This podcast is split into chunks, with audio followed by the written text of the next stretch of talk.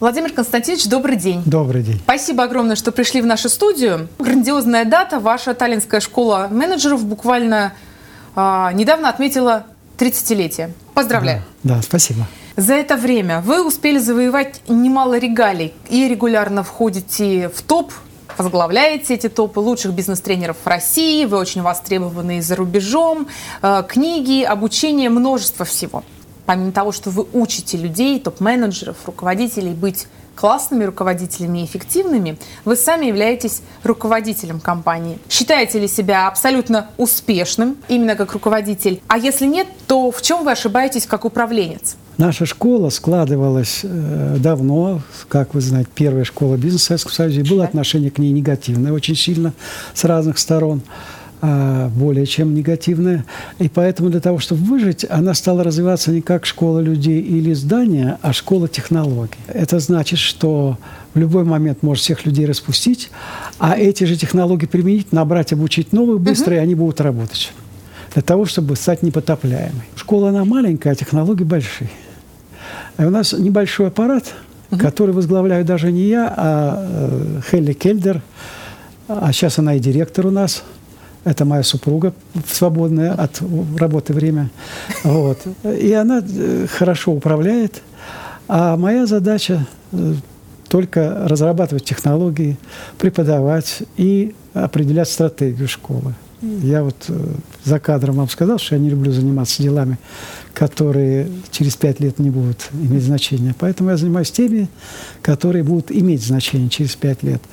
Это не то, что там руководить большим коллективом, где к тебе ходят, все время спрашивают что-то. Нет. Я решаю только вопросы, которые стандартным образом никак не решаются. А все, что решается стандартным образом, понятным образом, все это моя коллега и жена решает. Безусловно, но вы меня тоже поймите. Я журналист, и мне да. нужна сенсация. Я хочу, чтобы Сенсация. легендарный Владимир Тарасов сказал, в чем вы когда-нибудь ошибались в отстройке процессов, стратегические просчеты, когда вы думали, что получится так, а вышло по-иному. А, и это же абсолютно нормально. Через этот опыт вы как раз пришли э, к тому да. багажу знаний, которым сейчас делитесь. Ошибок у меня было очень много. Почему? Потому что по характеру я экспериментатор. Угу. Даже когда я по найму работал, я все время проводил различные эксперименты. Любой эксперимент содержит ошибки. Я по этой причине не стал заниматься горным, э, горными лыжами. Mm. Я попробовал заниматься и понял – что... Фатальная может быть ошибка, да? Нет, не в том дело, что фатальная. Вот если у меня с этой горки получится, я два uh раза проеду, полезу на более крутую, пока же ее не сломаю. Поэтому я понял, что перспектива обязательно будет печальная, потому что я буду все время экспериментировать. Лучше не начинать. Если говорить о ошибках таких чисто с общезначимом смысле, например, uh-huh. с, с человеком ошибся, да, в основном те ошибки, которые меня огорчают, это когда я ошибся с людьми. А не в том смысле, что тебя кто-то обманул, а когда ты сам неправильно сделал. Что обманул, тебя украл что-то, но это бывает. Что, что И это бывает. на совести того, кто сделал. Да, когда... да, да, да. А вот когда, а вот когда я ошибся, скажем, один раз яркая ошибка, которую до сих пор помню. Я когда-то занимался борьбой самбо, угу. студентом будучи. И вот однажды я прыгнул, э, делал ножницы и выбил зуб. Я не собирался убивать зуб. Хотел только уронить человека, а выбил зуб. И вот как-то сразу я к нему не подошел. Надо подойти, обнять, извиниться. Я сразу не подошел. Разошлись, он к своим ребятам, я к своим ребятам. И вот в первую минуту не подошел, во вторую минуту не подошел, в третью не подошел.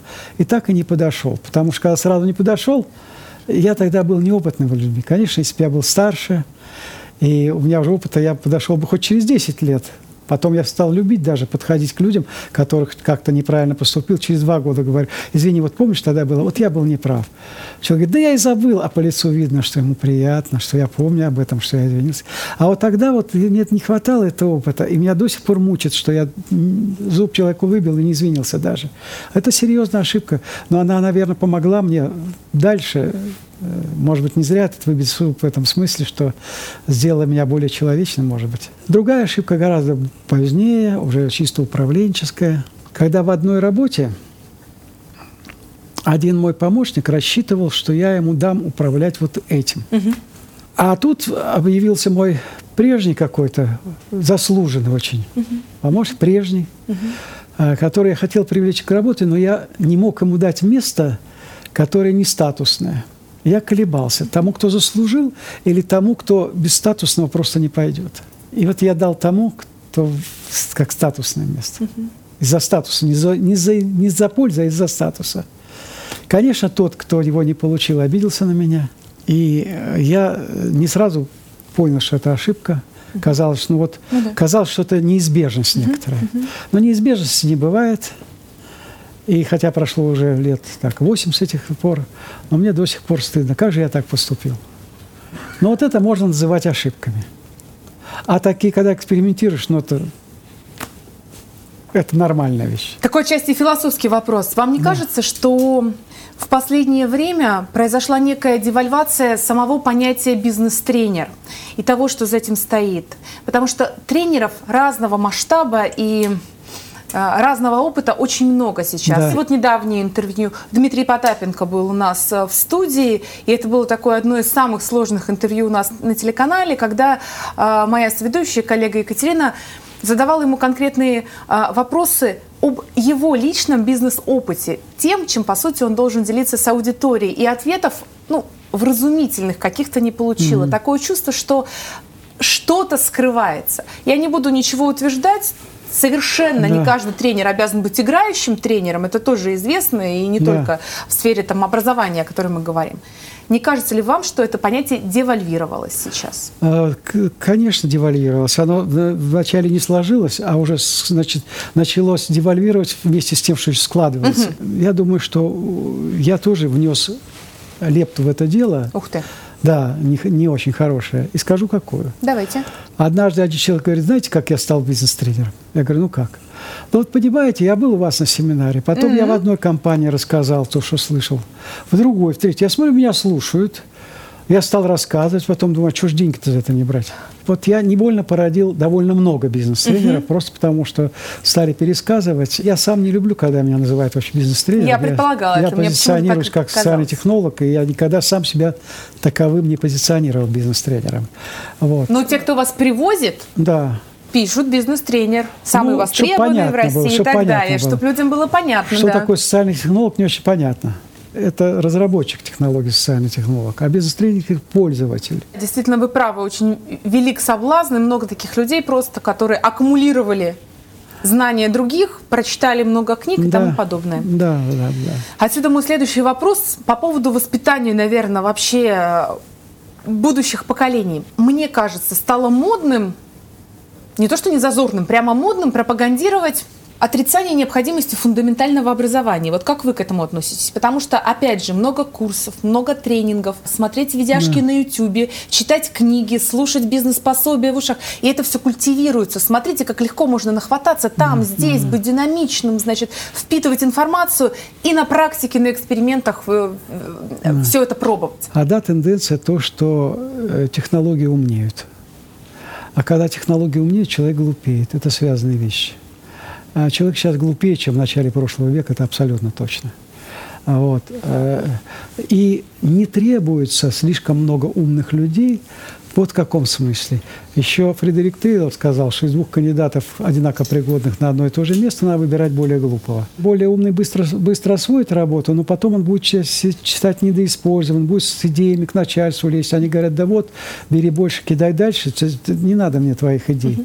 И он будет нелояльным к начальству. Но у человечества в целом то же самое. На уровне государства, по-моему, очевидно такая тенденция. Поэтому потребностей в умных людях не может быть больше, чем оно можно, так сказать, разместить. И поэтому образование перешло на то, чтобы люди, вот пусть технологии думают, а человек пусть кушает, развлекается и так далее. А, ничего не сделаешь. Деградация человечества происходит, и она неизбежно будет происходить. Технологии стали глобальными. Угу. Пока они не были глобальными, в каждом местечке нужны были умные люди, чтобы эти технологии какие-то придумать. Да. А теперь все готово. Поэтому спрос на умных людей падает по количеству. По качеству растет, а по, по количеству падает.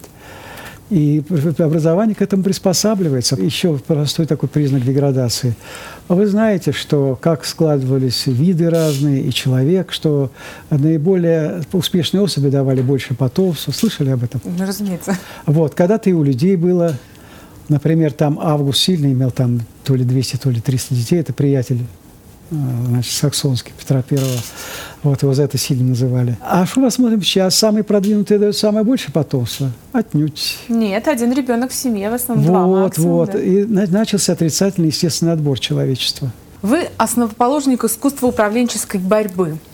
Совершенно потрясающее сейчас э, такое планетарного масштаба явление, можно сказать увлекается mm. этим в нашем городе. Много управленческие поединки регулярно проходят. Mm. И это, безусловно, не безинтересный опыт для всех участников и для зрителей. Мне посчастливилось только там со стороны наблюдать. Вопрос остро социальный. Уместно ли говорить вообще о борьбе там управленца с сотрудниками, с конкурентами и обо всех этих психологических приемах, если, как мне кажется, сейчас конъюнктура сложившаяся заставляет и вынуждает бороться бесконечно с внешней средой. Бизнес должен бороться с государством, и это разнонаправленные векторы, с силовиками, mm-hmm. и с многими там проверяющими органами и так далее. Уместно ли сейчас говорить об управленческой борьбе и всех этих делах, mm-hmm. или нужно как-то сконцентрировать свои усилия просто на выживаемости? Можно я предположу, что у вас есть родные и близкие какие-то? Ну, безусловно. Вот. Вам с ними не приходится бороться случайно? Да приходится. Приходится, всем приходится. Поэтому... И они со мной борются. Да, поэтому бороться или не бороться, это не да. есть выбор. Вы можете выбирать, бороться экологично и хорошо, значит, mm-hmm. очень мало и очень эффективно. Или бороться бестолково, конфликтно, с потерями для обеих сторон. Выбор вот между чем и чем человек, который не умеет бороться, то он и не хочет бороться, а все равно он очень конфликтно все это, плохо делает. Китайская древняя, древняя легенда, что э, к одному князю пришел учитель боевой петухов и предложил потренировать боевого петуха князя. Угу. Прошло 10 дней, князь спрашивает, ну как, готов?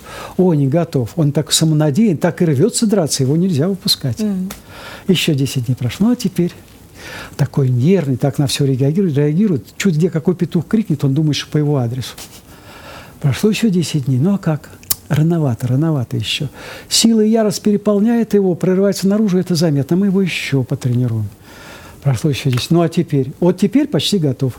Он неподвижен, словно вырезан из куска дерева. На чужие крики не реагирует. Но другие петухи не хотят с ним драться, едва завидеть его, с криком убегают прочь. Вот это вот э, ступени искусства управленческой борьбы. Тот, кто не умеет бороться, бестолково борется, лезет со всеми драться и так далее. А в конце человек не борется, то есть просто все ему уступают и все. Но те, кто начинают заниматься борьбой, вы и на поединках это видели, наверное, они на первой стадии петуха. Они на работе задираются, и дома задираются, и за, за язык хватают. И возражения-то у них есть. Это не значит, что это и есть управленческая борьба. Это первая стадия. Получается, то, чем вы занимаетесь, такое управленческое дзюдо. Дзюдо же переводится «гибкий путь», и да. это искусство выиграть поединок, не вступив в него. И, наверное, это, это самое гуманное похоже. из всех человеческих искусств. От физической борьбы, от войны не удерживает ни живопись, ни музыка, ни театр, а искусство управленческое удерживает, потому что тот, кто умеет вести хорошо управленческую борьбу, им не приходится вести физическую. Мне кажется, вам нужно съездить на саммит Большой Восьмерки – и для конкретных восьмерых человек прочитать свою программу. Потому что вам не кажется, что сейчас слишком много войн? Вы знаете, в чем дело? Дело в том, что э, чем отличается умный человек от глупого? Не то, что умный много знает, а умный знает, что он знает, чего не знает. А глупый не знает об этом. Я боюсь, что восьмерки не все такие, которые знают, чего они не знают. А представитель нашей страны? Это вне обсуждения. Услышала. И напоследок, я очень ждала встречи с вами, я э, читала про вас. Мой муж удивительный человек, я им искренне восхищаюсь, самый умный из тех, кого я встречала. Номинально это подтверждается наличием четырех образований, но, конечно, это не главное. Он большой ваш поклонник, безусловно, и мы Спасибо вам, привет, передайте. обязательно передам. Мы много с ним говорили вот перед интервью и обсуждали, что же можно спросить. И совершенно наивный вопрос возник у меня, и он сказал, да, задай. Пусть он, может быть, там для более опытного руководителя не возникает, но тем не менее. Почему вообще возникает необходимость дополнительного какого-то стимулирования сотрудников. То же самое про учеников в школе можно говорить. Ведь mm. есть же трудовые узаконенные отношения, да. когда есть объем заработной платы, есть объем услуг, который мне должен дать сотрудник и соответствующие да. качества. Почему вообще в целом человечеству недостаточно простой договоренности? Вот работа, вот оплата. Раньше такого не было. Мне раньше тоже так такого кажется. не было, да, раньше такого не было. Государство было более жестким во многих отношениях. И этой жесткости людей с самого начала привыкали, что есть некие рамки, которые ты ни- никуда не денешься. Вот в частности, именно эти рамки мне помогли, потому что рамки раньше были такие, когда я был руководителем, в смысле, по найму работал, то э, ты должен был либо терпеть унижение, иначе ты, ты продвигаться не будешь. Либо же ты тогда не будешь продвигаться, тогда ты можешь быть независимым, каким угодно и так далее. А поскольку я совершенно не выношу быть, терпеть уважение, то мне приходилось придумывать разные, разные ходы управленческие, чтобы не попасть в ситуацию унизительную и в то же время продвигаться как-то. Слово «хочу» стало гораздо больше, чем «должен» значить. С самого детства практически. А Если человек воспитан в системе ценностей, когда «хочу» – это важнее, чем «должен», а, то это приводит, конечно, вот к таким недоразумениям. Работник ведет определенный образ жизни. И вот этот образ жизни надо видеть за кадром. Если этот, этот образ жизни, вот такое служение, работа не укладывается, не укладывается просто. Вот он не такой вел, к вам пришел, вроде тут у вас хорошо. Но надо менять фактически образ жизни, отношения в семье, все это менять. Даже если он хочет, другие не дадут, потому Да. что образ жизни обложен всеми другими людьми, которые к нему приспособлены и так далее. Это как все равно в тесной толпе. Тебе надо туда, ну как ты пройдешь? Надо, чтобы другие расступились. Ну да, а если за скобками оставить, что не нужно вставлять круглых людей в квадратные отверстия, то в целом, видимо, ничего с этим не сделать. Другое поколение пришло. Ну, Надо просто больше отбирать. Это как картошка весной. Осенью легко хорошую отобрать, а весной надо перебрать очень много картошки, чтобы хорошую выбрать. И отбор дешевле, чем обучение, без сомнения. И напоследок, мне кажется, Да. вы можете уже делать какие-то глобальные выводы, наверное, и о своих, в том числе, свершениях. Как вам кажется, какое главное профессиональное достижение за те годы служения и бизнес-образованию, не побоюсь, э, больше 30 лет, и все-таки вы основоположник многих вещей на территории там, бывшего Союза и так далее. Элементарно то, что слово менеджер, мне кажется, благодаря вам перестало быть ругательным и имеет негативный оттенок, это как минимум. Как вы для себя определяете свою главную заслугу в сфере развития бизнес-образования в России? Люди морально не очень совершенные, они и гибкие, и многоходовые, и сообразительные. А люди морально более совершенные, они не гибкие, костные в чем-то и так далее. Если говорить о том, что я ценю в собственной работе, то, что удается строить технологии, которые учат людей одних быть более моральными. Почему? Потому что мораль – это оружие. Люди, э, которые, люди многие не понимают, думают, что мораль – это по остаточному принципу. А мораль – это острейшее оружие, если правильно употреблять. Если правильно, в, в правильную точку человек попал, ему стало стыдно, даже жулику. Но стыд, как механизм, он существует в каждом человеке. Если попал туда, куда стыдно, и он становится лучшим, и делает лучше. И вот технологии, которые работают с моралью, таким образом человек делает, делают человека лучше. И э, вот это, это, наверное, я- для меня самое, самое ценное. Владимир Константинович, невероятное удовольствие я получила от беседы. Я... Спасибо взаимно. Должен сказать, что э, я интервьюеров видел разных. э, э, умная женщина, извините. Тут не за что извиняться. Спасибо вам огромное. Я уверена абсолютно, что для наших зрителей это будет полезно и интересно. И я завидую тем, кто в Екатеринбурге попадет на ваше обучение. Очень сожалею, что не получилось, но я еще молода. Я уверена, что мы обязательно увидимся. Спасибо О, да, вам большое. спасибо.